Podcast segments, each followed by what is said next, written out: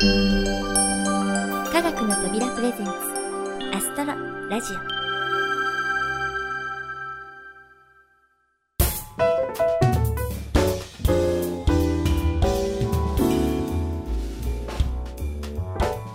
皆さんこんにちは。土屋ゆ子です。先日の3月11日東日本大震災から丸1年。皆さんはどのように過ごされましたか？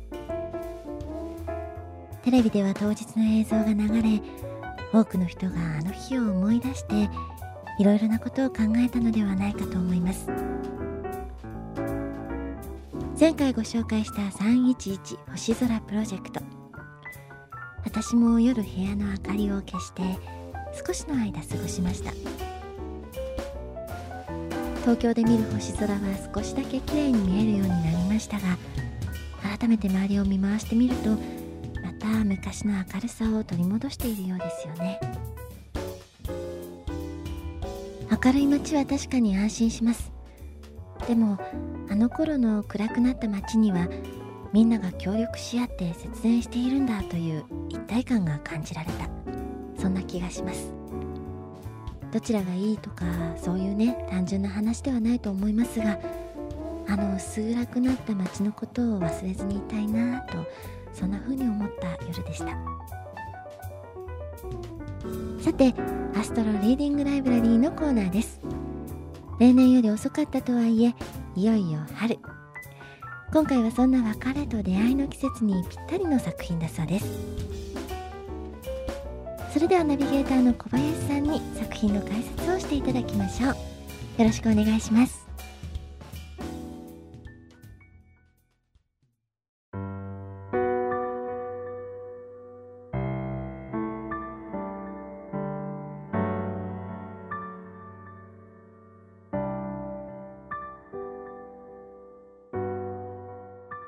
アストロリーディングライブラリーへようこそ。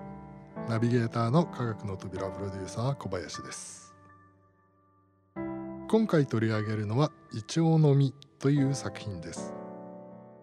イチョウの実たちが母親である木から離れ旅立っていくまでの期待と不安が入り混じった様子を実たちの会話として綴っています。この旅立ちの季節にふさわしい作品ですね。しかしイチョウの実すなわち銀杏が実を落とすのはいつでしょうか？そうです。秋から冬にかけてですよね。なので作品の中では冬を控え凛とした空気に満ちた明け方が描かれています。とはいえ暗い夜が冬。光あふれる朝が春を表す比喩と捉えればこの季節にぴったりとのこじつけも皆さんにご納得いただけるのではないかと思います。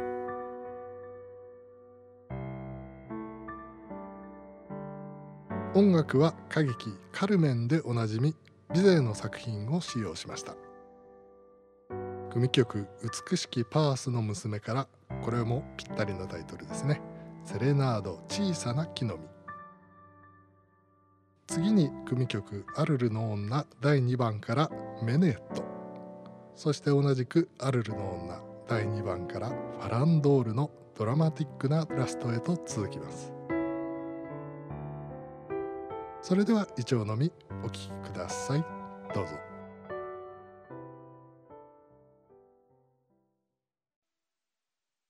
イチョウの実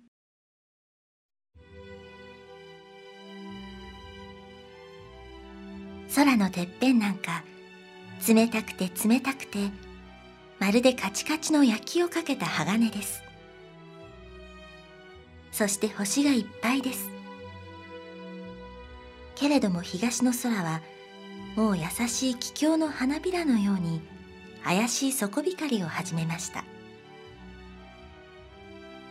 その明け方の空の下昼の鳥でも行かない高いところを鋭い霜のかけらが風に流されてさらさらさらさら南の方へ飛んで行きました。実にそのかすかな音が丘の上の一本一丁の木に聞こえるくらい澄み切った明け方です。イチョウの実はみんな一度に目を覚ましました。そしてドキッとしたのです。今日こそは確かに旅立ちの日でした。みんなも前からそう思っていましたし昨日の夕方やってきた2羽のカラスもそう言いました。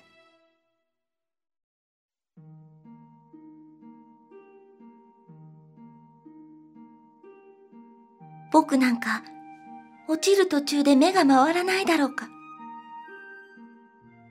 一つの実が言いました。よく目をつぶっていけばいいさ。もう一つが答えました。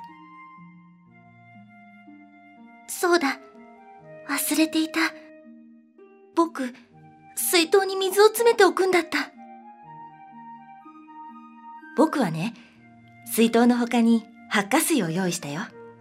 少しやろうか。旅へ出て、あんまり心持ちの悪い時は、ちょっと飲むといいっておっかさんが言ったぜ。なぜおっかさんは僕へはくれないんだろう。だから僕あげるよ。おっかさんを悪く思っちゃすまないよ。そうです。このイチョウの木はお母さんでした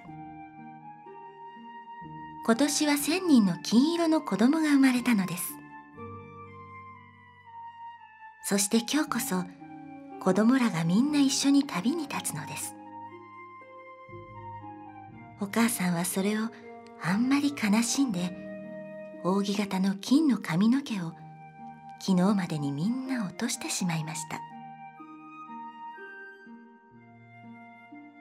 え私どんなとこへ行くのかしら。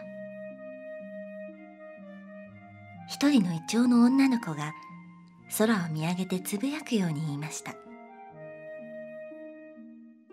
私だってわからないわどこへも行きたくないわねもう一人が言いました私どんな目にあってもいいからおっかさんとこにいたいわ。だって、いけないんですって。風が毎日そう言ったわ。嫌だわね。そして私たちもみんな、バラバラに分かれてしまうんでしょ？ええ、そうよ。もう私、何にもいらないわ。私もよ。今までいろいろわがままばっかし言って許してくださいねあら私こそ私こそだわ。許してちょうだい。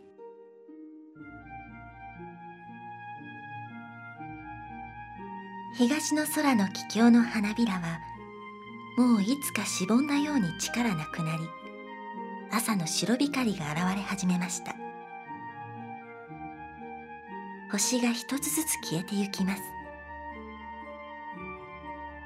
木の一番一番高いところにいた二人のイチョウの男の子が言いました空もう明るくなったぞ。嬉しいな。僕はきっと金色のお星様になるんだよ。僕もなるよ。きっとここから落ちればすぐ北風が空へ連れてってくれるだろうね。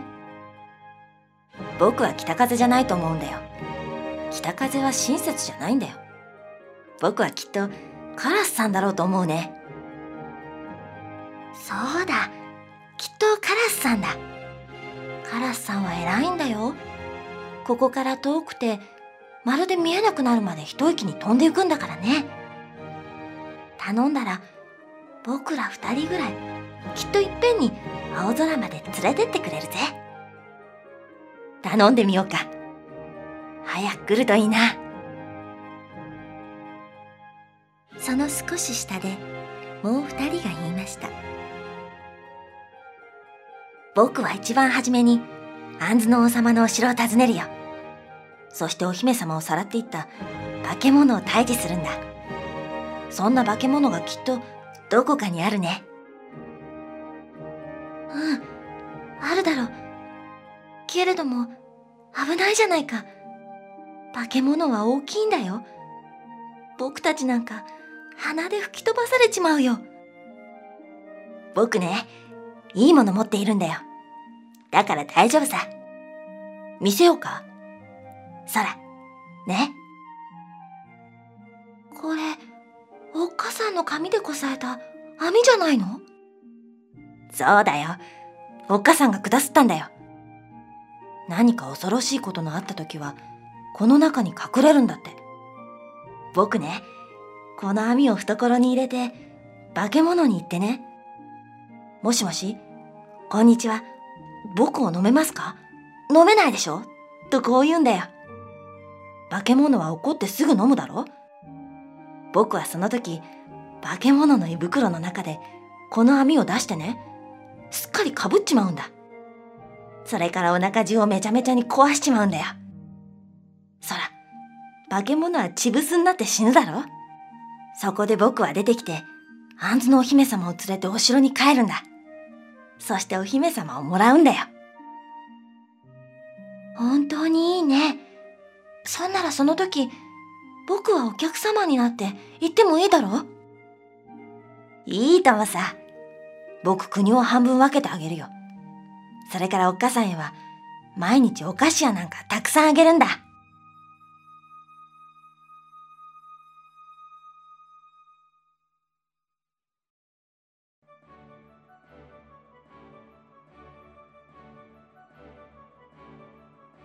星がすっかり消えました。東の空は白く燃えているようです。木がにわかにざわざわしました。もう出発に間もないのです。僕靴が小さいや。めんどくさい。裸足で行こう。そんなら僕のと変えよう。僕のは少し大きいんだよ。変えよう。あ、ちょうどいいぜ。ありがとう。私、困ってしまうわ。おっかさんにもらった新しい街灯が見えないんですもの。早くお探しなさいよ。どの枝に置いたの？忘れてしまったわ。困ったわね。これから非常に寒いんでしょどうしても見つけないといけなくってよ。そらね。いいパンだろ？干しぶどうがちょっと顔を出してるだろ？早くカバンへ入れたまえ。もうお日様がお出ましになるよ。ありがとう。じゃあもらうよ。ありがとう。一緒に行こうね。困ったわ。私どうしてもないわ。本当に私どうしましょう。私と二人で行きましょうよ。私のを時々貸してあげるわ。凍えたら一緒に死にましょうよ。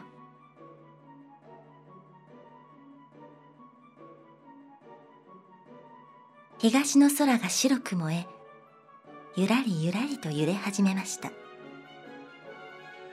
おっかさんの木はまるで死んだようになってじっと立っています。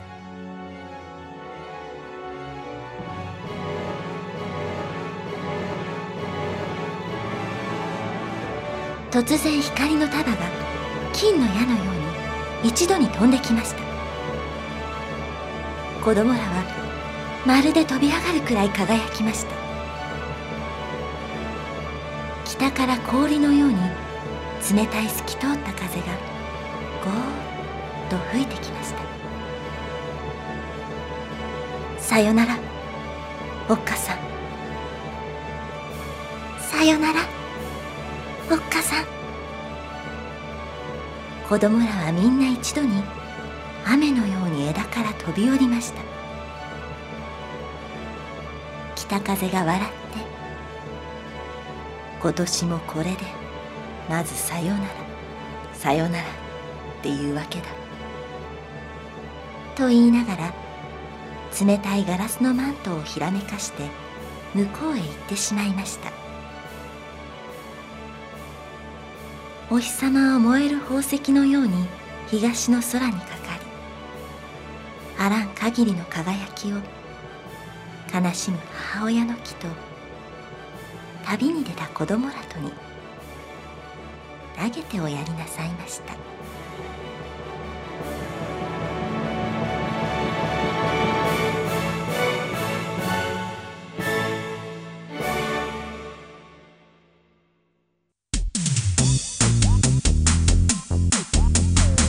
アストロラジオ。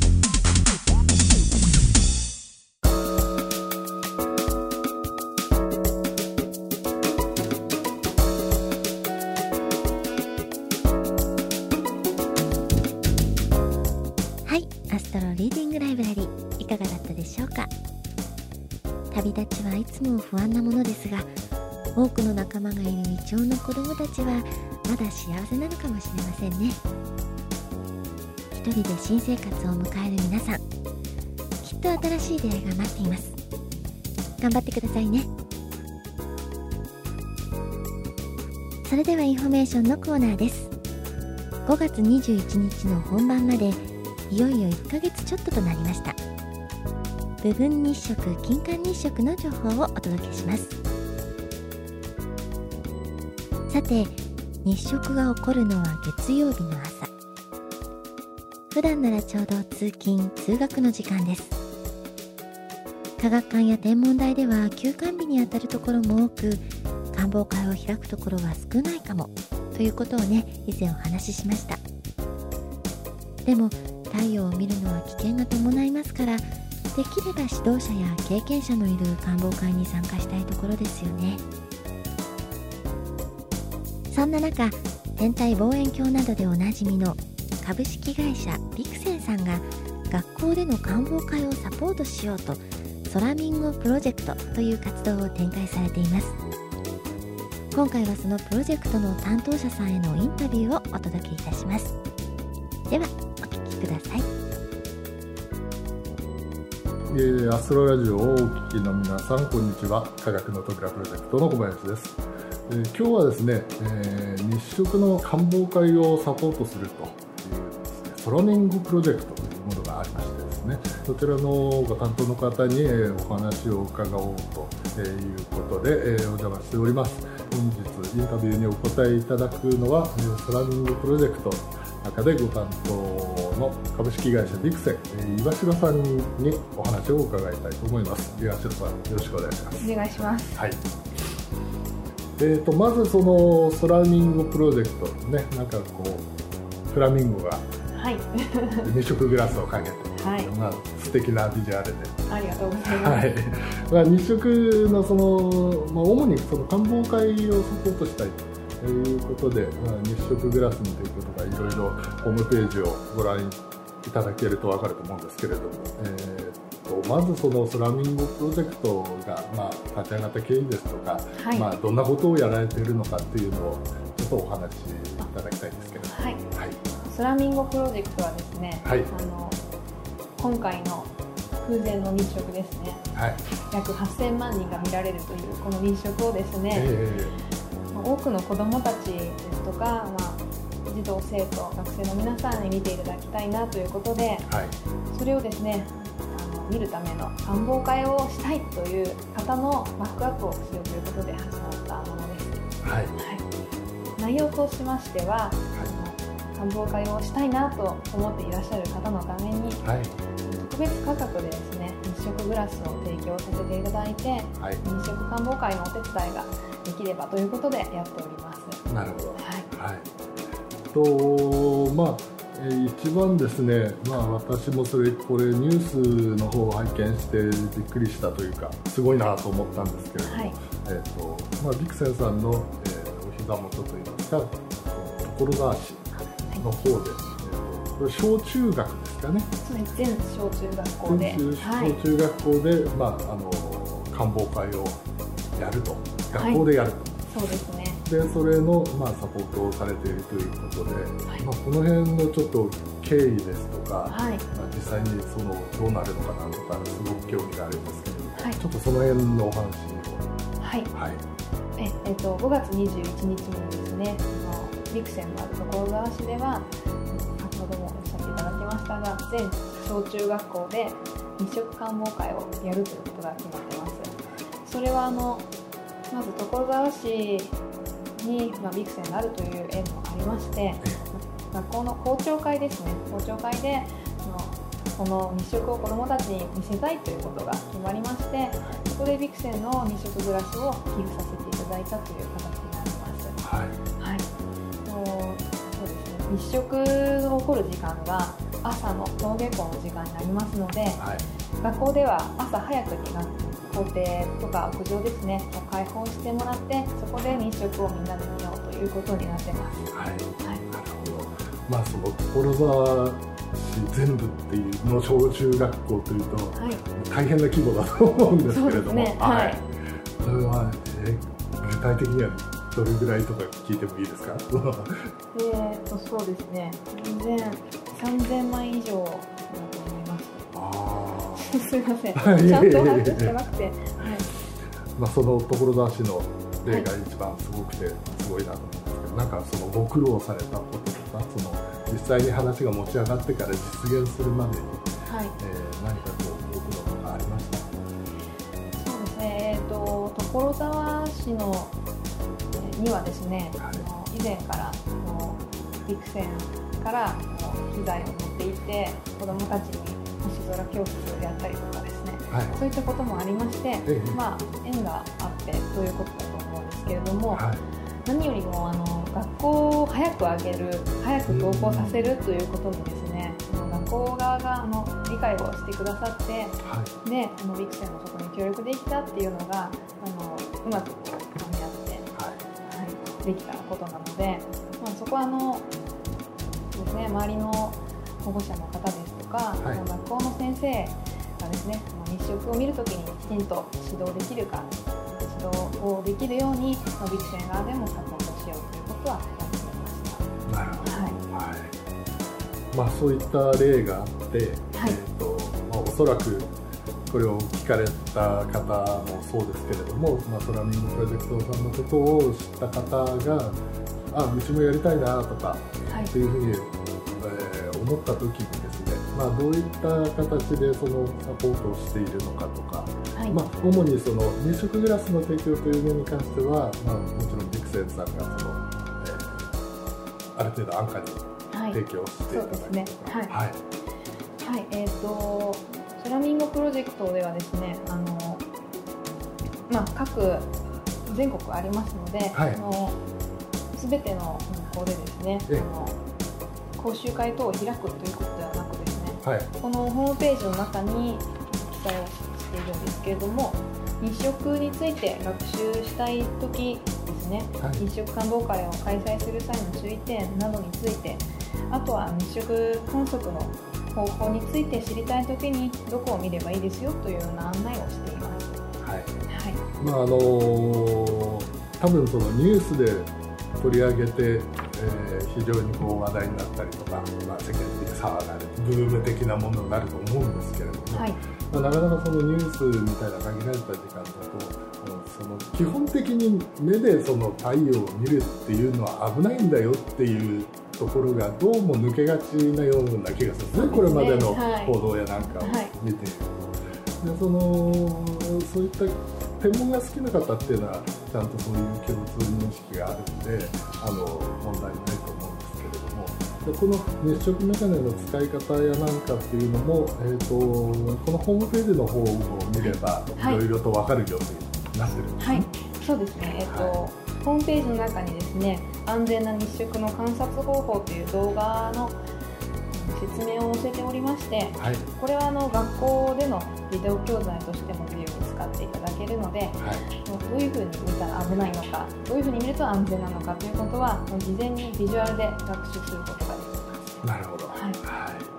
えー当然その、まあ、金環帯の中の一人たちっていうのは、はい。金環なんて珍しいやんみたいな盛り上がりになると思うんですけれども、はい。あの地方の方とか、まあね、北海道とか、はい。外れるところみたいなところも当然あのお問い合わせをすればいろいろとサポートしていただけるそうですね。はい。あのもちろん金環自体珍しいんですけれども日本全国で、まあ、太陽が90%以上から、まあ、90%近くまでかけますのでえこれまでかけることっていうのは日本全国でこんなにかけるっていうことはですねえはい。非常に珍しいことですので、はい。はい見ていただきたいですし、まあ、太陽がここまでかけていっても太陽明るかったりですとかそういう発見もありますので、えはい、太陽をかけるっていうことをですねぜひ自分の目でライブ体験として見てもらいたいなという思いがあります。あなるほど、はい。まあ、あの今回たまたまそのストラミングプロジェクトをご担当されているということで、はい。えっ、と吉原さん自体はその、まあ、天体を見て面白いなとか、はいなんか天体ショーみたいなことになるとその中に行くみたいなその、はい昔からお星様のことが好きでみたいなところはあるんですか？そうですね、はい、テレビで例えば獅子座流星群がすごく流れるかもしれないなって聞くと、ちょっと夜中に起こしてと言って、はい、親に公園に連れてってもらってはい。星を眺めたりですとか、はい。望遠鏡を買ってもらったりですとか、はしていましたので、ああなるほど。はい。はい。そこから好きになって今ここにいるようなことですね。はい。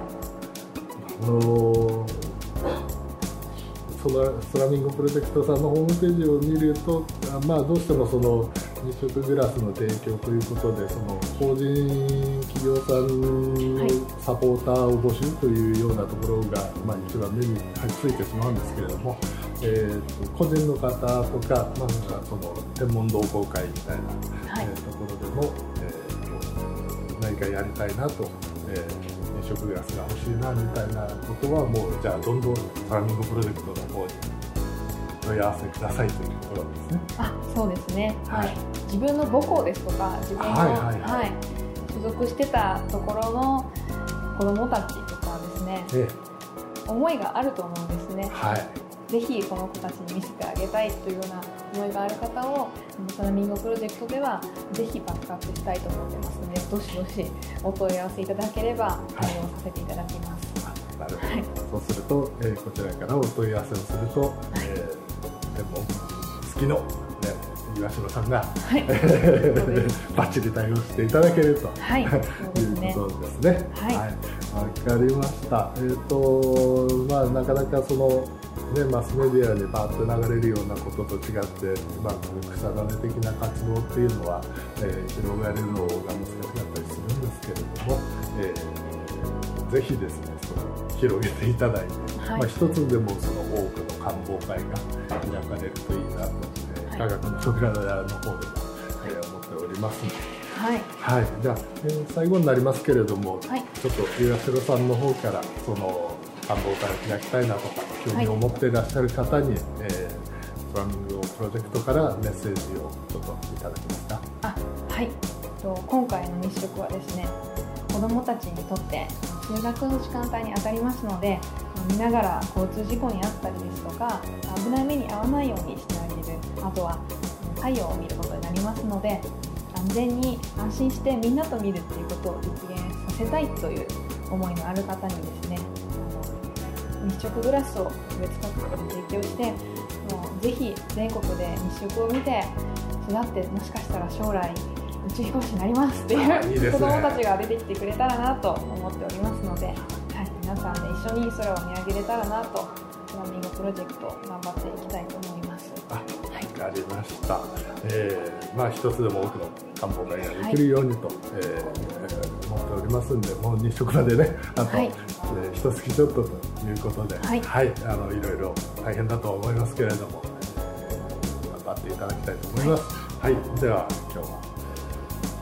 フラミンゴプロジェクトご担当の岩城さんに、えーお話を伺いました。ありがとうございました。ありがとうございました。